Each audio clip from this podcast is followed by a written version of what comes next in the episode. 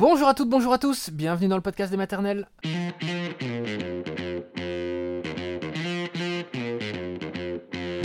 Le podcast des maternelles, aujourd'hui on parle des grossesses extra-utérines, plusieurs grossesses extra-utérines, c'est ce qui est arrivé à Charline. Charline qui va nous raconter les grandes peines et les angoisses que ça représente, sachant, je vous le dis tout de suite, qu'au bout du bout, il y a un enfant. Donc voilà, tout se passe et se termine très bien pour Charline que vous allez entendre, et puis nous serons juste après avec une gynécologue obstétrique, docteur Alexandra Le Tourneau. Quand un ovule fécondé s'implante dans un endroit anormal, par exemple dans une trompe, ce qui est le cas le plus fréquent, on parle de grossesse extra-utérine. Alors elle concerne environ 2% des femmes enceintes et euh, surtout elle doit être diagnostiquée le plus tôt possible pour éviter les complications. Donc dès qu'il y a une douleur, il vaut mieux aller consulter. Bonjour Charline. Bonjour Agathe. C'est fou, vous avez vécu pas moins de trois grossesses extra-utérines. Ça c'est quand même très très rare. Il y, a- il y en a une en plus euh, vraiment qui a failli euh, être fatale pour La vous. Je disais qu'il fallait aller consulter très très tôt. Euh, vous l'avez vécu. Mais malgré ce parcours du combattant, de combattante, vous êtes aujourd'hui l'heureuse maman de trois enfants. Alors il y a Louise et Clément qui sont des jumeaux de trois ans et demi. Et Margot, Exact. un mois, qui est trop mignonne, que je vous volerai bien. Euh, en 2015, donc après trois ans d'essais infructueux, vous avez fait une fécondation in vitro. Comment, découvert, comment vous avez découvert euh, cette première grossesse? Et ben, comme c'était un suivi PMA, on a fait une prise de sang euh, dix jours après, le, le- après la fécondation. Mhm. Et, euh, et j'ai eu un taux très très faible. Et, euh, Donc un taux de HCG, donc voilà, qui est l'hormone de la grossesse. Exactement, qui était très faible. Et c'est comme ça que j'ai su que j'étais enceinte. On s'est un petit peu inquiété. J'avais en tête que ça pouvait être compliqué, mais on était, on était tellement contents d'avoir euh, du positif euh, issu de cette première FIV que je me suis complètement emballée et je me suis vue, ça y est, enceinte et c'était fait quoi. Après un parcours effectivement qui a été difficile, donc déjà vous vous disiez, ah, il se passe quelque chose. Et puis le taux de bêta-HCG monte quand même régulièrement. Vous étiez dans quel état physiquement à ce moment-là?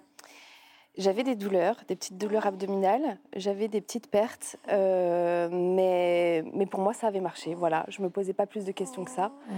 Et pourtant, euh, je me souviens que mes jeans, quand je m'asseyais, j'étais obligée de les ouvrir parce que ça me faisait mal, mais je voulais pas y croire une seconde. Enfin, Enfin, vous n'y pensiez pas en tout cas. non, oui. non, non, non, je voulais pas croire un problème, quoi. Voilà. Alors, vers six semaines de grossesse, vous faites l'échographie de datation. exact. Qu'est-ce qu'on vous dit à ce moment-là? Alors, euh, l'échographie a été très longue, on me dit pas grand-chose. On voit qu'il y a rien, mais on arrive à entendre un cœur battre, mais au loin. C'est- C'est un son très lointain. Et là, on me dit qu'il faut que je refasse une échographie par un spécialiste parce qu'il y a un problème. Euh, on refait l'échographie. Moi, j'imagine, enfin, j'étais vraiment, je, n'arrivais pas à entendre qu'il y avait un problème. Et, euh, là, on me dit que c'est une euh, grossesse extra-utérine, une grossesse cornuale, donc qui est mise dans la corne de l'utérus et que je ne peux pas la garder. Je le comprends, mais je gère pas du tout le, je gère pas du tout les émotions. C'est-à-dire que vous l'entendez, mais vous n'arrivez pas à l'intégrer. ah, exactement, Hein, ça. vous êtes vraiment sous le choc, quoi. Ça. Et euh, là, à ce moment-là, vous êtes toujours au centre de PMA Oui. et on vous explique qu'en plus, c'est une urgence médicale, que Oui. vous devez passer au bloc Tout de suite. le plus oui. urgemment possible. Oh, il faut que j'y. On, pépette. on me monte euh, tout de suite en salle, on me désinfecte et je passe au bloc immédiatement. Et je fais une crise d'angoisse dans le bloc où je, je crie que je ne veux pas qu'on me l'enlève. Je trouve ça euh, fou. J'avais le, le, le, le, son de son cœur qui battait encore dans la tête et je trouvais ça complètement dingue qu'on enlève quelque chose de vivant, quelque chose de... Je, vraiment, je ne l'intégrais pas. C'était Oui, le fait que vous ayez entendu les battements cardiaques, même lointains, ça vous avait euh, pour moi, forcément la vie. marqué, Enfin, bien voilà, sûr. je- que j'attendais tant et on me l'enlève. J'ai trouvé ça. ouais. On vous a fait une anesthésie générale. Oui. Euh, au réveil, il y a un médecin qui vous explique que vous faisiez en fait un début d'hémorragie, ce qui est très très grave parce que votre trompe gauche avait cédé. Oui. Ils ont dû euh, retirer donc l'embryon et la trompe. Comment est-ce que vous avez accusé le choc au réveil? Pas bien. Je n'ai pas dormi de la nuit. J'ai laissé la lumière allumée dans la chambre. Je voulais pas me retrouver dans le noir, seule. euh, vraiment pas bien. Le lendemain, j'ai un psychologue. On m'a proposé un suivi psychologique que j'ai accepté, qui m'a pas mal aidé à comprendre certaines choses. Et, euh, mais, mais ça a été un tsunami. Euh, ma vie euh, après, sur l'année qui a suivi, a été très compliquée. Je me suis séparée avec mon mari. Je l'ai tenu responsable de, de ma souffrance, mais je, Mais en fait, personne ne pouvait m'aider à ce moment-là. C'était juste moi et mes émotions qu'il fallait que je gère. Mais Mhm. ça a été très, très compliqué. ouais. Voilà, ça n'a pas été une séparation euh, très longue. Non, on sait- non, non. Voilà, l'amour a triomphé. Exact. Mais il faut dire que c'est vrai que ces parcours, à chaque fois qu'on a un témoignage qui nous parle de parcours de PMA, on sait à quel point il y a des dommages collatéraux et comme ça abîme le couple aussi. Oui. Et puis là, c'est ce que vous avez vécu est encore plus traumatisant et c'est pas fini parce que le temps de vous remettre cette de cette épreuve, alors vous repartez quand même en, en parcours de FIV, euh, vous vous dites bon, ça va pas arriver deux fois, et au printemps 2017, euh, vous êtes de nouveau enceinte. Je suis de nouveau enceinte, prise de sang, un taux un peu plus élevé que pour la première, mais pas top non plus. Euh, je sais que c'est pas suffisant, en tous les cas, parce que j'ai eu le temps de me renseigner, etc. Je sais que c'est pas suffisant. Et je ne peux pas attendre euh, les prescriptions de prise de sang et je vais payer des prises de sang, moi, tous les jours pour suivre l'évolution. Et je me rends compte que ça n'évolue pas bien. Ça baisse un peu, ça remonte. Je ne peux pas attendre l'écho de datation. Je sais que ça va pas. Vraiment, Là, je vous le le sentez sais. en Ah oui, revanche. je le sens. Ouais. Je sens que ça va pas. Et je trouve un prétexte. C'est pas bien. Faut pas faire ça. Je trouve un prétexte pour aller aux urgences. On fait une En échographie. l'occurrence, bon, vous avez bien fait quand même. Oui, oui. On voit rien. Le lendemain, euh, je vois la spécialiste qui a décelé ma première euh, grossesse extra-utérine. Et là, elle voit bien que euh, c'est dans la trompe. Alors là, il est bien, bien dans la trompe. Et euh, du coup, de l'autre côté, puisque j'ai eu ablation de la trompe gauche, et, et qu'on va traiter par métro- méthotrexate. Donc là, on ne vous, là, on ne vous, Non. on vous opère pas. hein. Non, non, non. Alors, on vous donne pas d'explication sur ces deux grossesses extra-utérines. C'est vraiment, euh, pour le coup, c'est, vous êtes un petit peu perdu parce qu'il n'y a pas de justification, quoi. Euh, en novembre 2018, une nouvelle grossesse s'installe après une autre FIV, et là, super taux de bêta-HCG après la prise de sang. Qu'est-ce qu'on vous annonce à l'échographie de datation? Que c'est des jumeaux. Deux petits deux Attention, parce que là, elle, est sur le micro, la petite. Margot. Ah, pardon. Oui, il faut qu'on vous, en- il faut qu'on entende maman quand même. hein. Deux petits cœurs qui battent, euh, des jumeaux, Clément et Louise. Euh, Ah, déjà, voilà. quand vous, quand déjà vous voyez ce taux, là quand même vous vous réjouissez. oui. Et là, ça y est, vous Ah dites, oui, ça y est quoi. Oui, oui, oui, en effet. Je me dis, euh, j'avais un taux à 300, je m'en souviens encore. Oh, Ouh là là, petite régurgitation en direct. Ah oui, il faut regarder la maison des maternelles. hein. Vous n'êtes pas en train de regarder un documentaire sur Buenos Aires. Et euh, oui, là, là, là j'y crois. Euh, c'est un peu compliqué le premier trimestre. On reste euh, prudent, Mhm. étape par étape. Voilà. D'accord. Step by step, on fait attention. Et, et tout se passe bien. Et à partir du second trimestre, euh, je vis ma grossesse euh, pleinement. Et- Ça y est, vous avez pu vivre votre grossesse sereinement, sans penser au traumatisme qu'il y avait eu avant. Non. Bon, ça c'est formidable. Comment ça s'est passé les débuts de, de maman alors après ce parcours si difficile? Compliqué. Mm. Euh, grosse charge mentale qui arrive d'un coup. Euh, petite dépression postpartum, des jumeaux. euh, ouais, c'est épuisant, la fatigue. euh, un peu compliqué. Un peu compliqué. Mais c'est sûr que quand on se focalise, il faut le dire, sur un parcours PMA, euh, que donc on est obsédé par le fait d'arriver à faire un Oui, enfant, tout à coup, on peut-être on pense pas à ce qui va se passer au moment où on va les avoir. tout. On pense juste à tomber enceinte. mais On ne pense ça. pas à l'après. Et donc la tout. préparation pas forcément la même. hein. Non. Euh, au un an et demi de Louise et Clément, il y a un gros coup de théâtre. Qu'est-ce qui se passe à ce moment-là, Charline? Grossesse spontanée. Euh, Spontané. on- Je tombe enceinte naturellement. J'avais pas repris de contraceptif parce que je pensais que ça n'arriverait pas. Et c'est arrivé. Et euh, je pense, euh, moi je suis, euh, on commence tout juste à trouver notre rythme avec les jumeaux. Et du coup, je suis un peu troublée par cette grossesse et je vais même penser à l'IVG que mon mari va balayer, d'un revers de main en me disant mais non, jamais, on va y arriver, on va réussir. Et là, on se plonge directement dans cette grossesse, on s'imagine déjà avec trois enfants. voilà, tout. Et cette fois, la grossesse, elle est moins surveillée forcément que quand on est en parcours PMA. Donc vers neuf semaines de, de grossesse, euh, vous allez faire une échographie. C'est quelques jours avant l'échographie. hein, C'est quelques jours avant Ouais. l'échographie, c'est 24 heures avant, 48 heures avant. Et euh, je suis au télé- en télétravail à la maison. Euh, et là, je ressens des grosses douleurs au niveau de l'abdomen, euh, type diarrhée, enfin douleur spasmodique. Et euh, je vais aux toilettes et je ne peux pas me relever des toilettes. La douleur était tellement grande que je n'arrive pas à me relever des toilettes. J'avais mon casque, j'ai appelé ma collègue tout de suite par réflexe. Je lui explique que ça va pas, que j'ai des grosses douleurs, que je me sens pas bien. Et très vite, je me dis, mais enfin, faut que j'appelle mon mari. Vraiment, je sentais que ça n'allait pas. Je l'appelle, je lui demande de rentrer. Et, au moment où je lui dis ça, je lui dis écoute, non, en fait, je ne peux pas attendre ton retour, il faut que j'appelle les pompiers. Je me sentais partir, je faisais malaise sur malaise. En appelant les pompiers, je me rends compte que mon portail ne peut pas s'ouvrir tout seul et qu'il faut que j'aille l'ouvrir, sauf que j'étais incapable de marcher. Donc je me retrouve à quatre pattes dans mon salon euh, en ayant des douleurs, des malaises.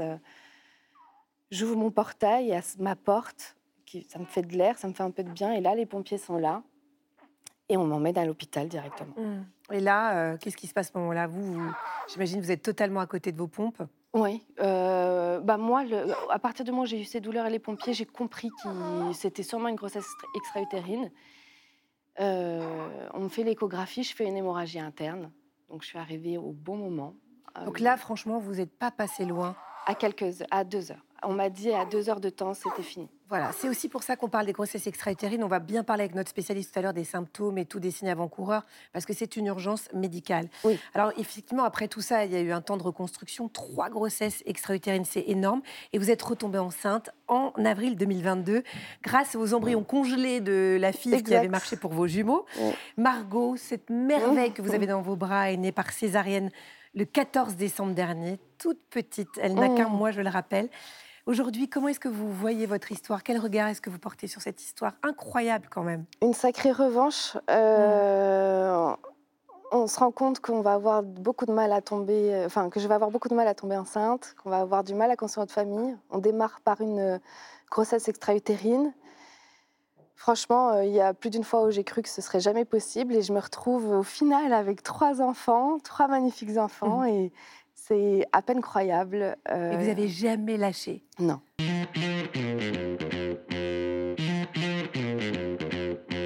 Nous accueillons tout de suite le docteur Alexandra Le Tourneau. Bonjour docteur. Bonjour. Merci d'être avec nous. Vous êtes gynécologue obstétricienne à l'hôpital Antoine Béclair de Clamart.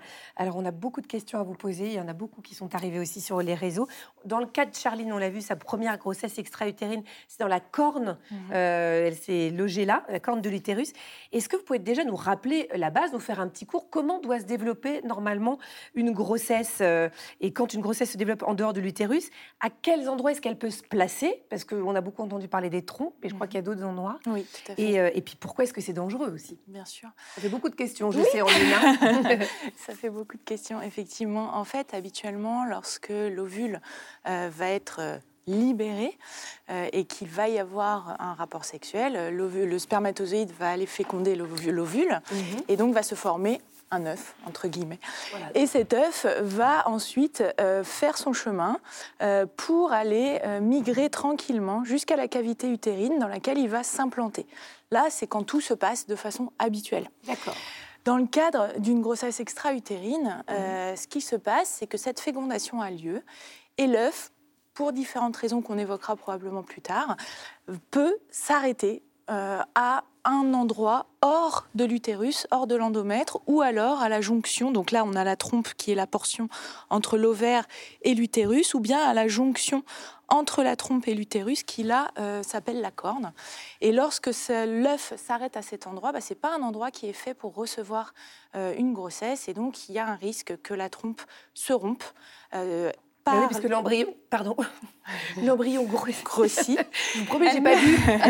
l'embryon grossit comme il se développe en fait euh, normalement. En fait, il y a, voilà, en fait, il y a deux phénomènes. Il y a la dilatation liée à, la croissance de l'œuf, et puis il y a le fait aussi qu'il y a des enzymes qui sont faites pour se nicher normalement dans l'endomètre, qui vont aller aussi grignoter entre guillemets. Mais ça se passe toujours dans ces endroits-là, on peut pas. Alors ça peut aussi se passer au niveau de l'ovaire. En fait, c'est sur tout le trajet entre l'ovaire et euh, l'utérus, mais le plus fréquent, c'est dans la trompe. D'accord. Avec les, animations, c'est hyper clair en tout cas.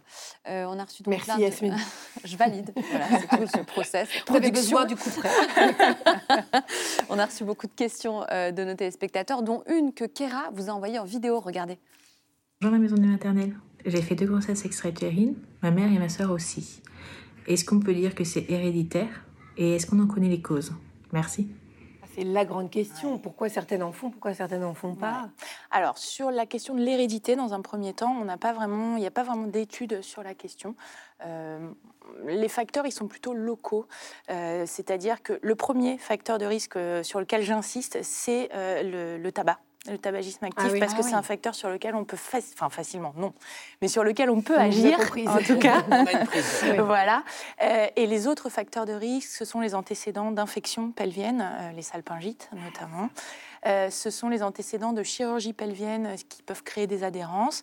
Le fait de passer par une, une PMA, donc une, une procréation médicalement assistée pour obtenir une grossesse, est un facteur de risque euh, de grossesse. là, oui, on l'a vu chez. Charline deux fois. Voilà. Mais il y a une fois où c'était une grossesse naturelle. Donc Oui, vraiment, et oui, oui. Donc, euh, ça, fort heureusement, toutes les grossesses obtenues par PMA Mm. n'arrivent pas à une grossesse extra-utérine, mais c'est un facteur de risque. Et puis, euh, certains modes de contraception, comme le stérilet, même si c'est rare, peuvent augmenter un tout petit peu le risque de faire une grossesse extra-utérine. D'accord.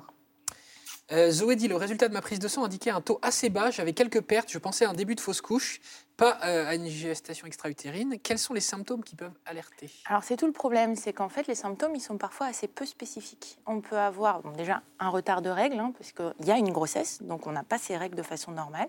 Mais parfois ce qui trouble les patientes, c'est qu'elles peuvent avoir des pertes sanguines qu'elles prennent pour leurs règles, donc elles ne savent même pas qu'elles sont enceintes. Euh, donc des pertes sanguines, euh, des douleurs qui peuvent être latéralisées d'un côté, à droite ou à gauche. Ça, ça fait- quoi qu'il se passe, ça fait mal quand même, Oh, j'ai l'impression. En théorie, Mm. oui, c'est souvent le premier motif de consultation, c'est j'ai des douleurs qui sont pas toujours intenses, euh, qui peuvent l'être à des stades avancés, mais qui sont pas toujours intenses. Donc le message, c'est à partir du moment où vous êtes inquiète, que vous vous savez enceinte et que vous avez des douleurs ou des saignements, il faut pas hésiter à venir consulter aux urgences. D'accord.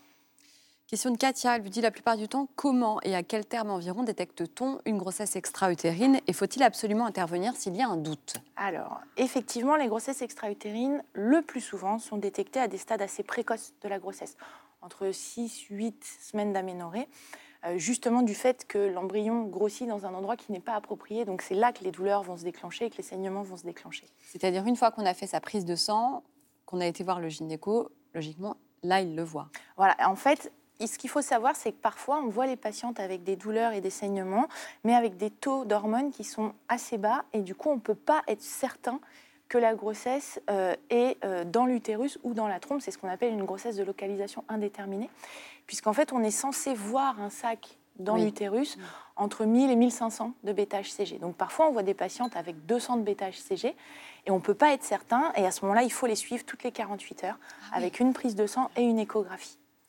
Audrey dit j'ai fait une, euh, des grossesses extra-utérines et j'ignorais à l'époque que ça ne nécessitait pas automatiquement une opération. Pouvez-vous faire le point sur les quatre passages obligatoires au bloc? Oui, en fait, il y a deux situations globalement. Il y a les patientes qui ont une grossesse extra-utérine diagnostiquée de façon certaine, mais sans facteur de gravité, et les patientes qui ont une grossesse extra-utérine avec des signes de gravité, qui sont l'hémorragie intra-abdominale, le fait d'avoir une tension qui chute, euh, d'avoir beaucoup saigné.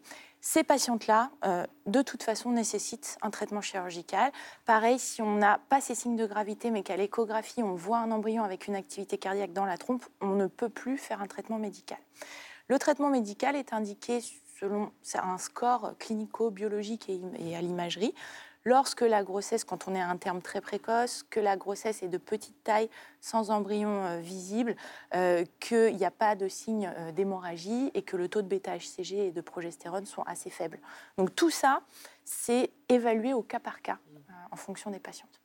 Dernière question rapide. Oui, Claire vous dit j'ai fait une grossesse extra-utérine, on, on m'a retiré une trompe. Vais-je avoir plus de mal à tomber enceinte et vais-je devoir passer par la PMA Eh bien, pas obligatoirement. Euh, tout dépend, en fait, si la trompe de l'autre côté est saine, euh, la patiente a toutes les chances de pouvoir concevoir de façon naturelle, même si on lui a enlevé la trompe qui euh, avait malheureusement accueilli une grossesse extra-utérine. Donc non, le, le message, c'est de rassurer. Voilà.